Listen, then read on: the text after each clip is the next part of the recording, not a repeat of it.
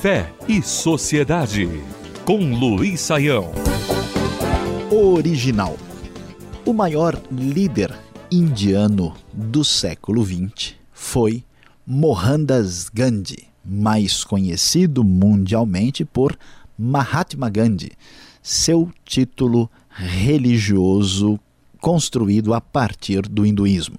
Gandhi uh, nasceu em 1869 e viveu até 1948.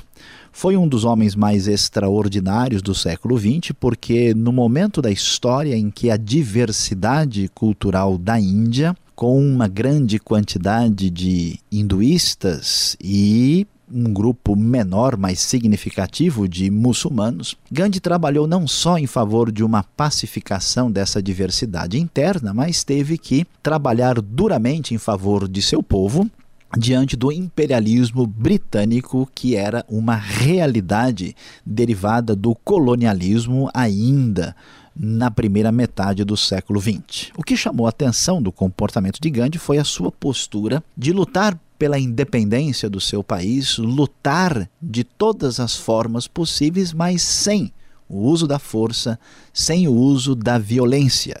Ele, na verdade, se tornou uma espécie de ícone internacional apreciado até os dias de hoje. Quando investigamos a história de Gandhi, certamente vamos ver que pesa sobre o Ocidente uma parcela de culpa muito forte, porque ao perceber a tradição cristã ocidental e ver o comportamento da maioria daqueles que se intitulavam cristãos, Gandhi tinha toda a razão de questionar o cristianismo praticado por aqueles que aparentemente o professavam.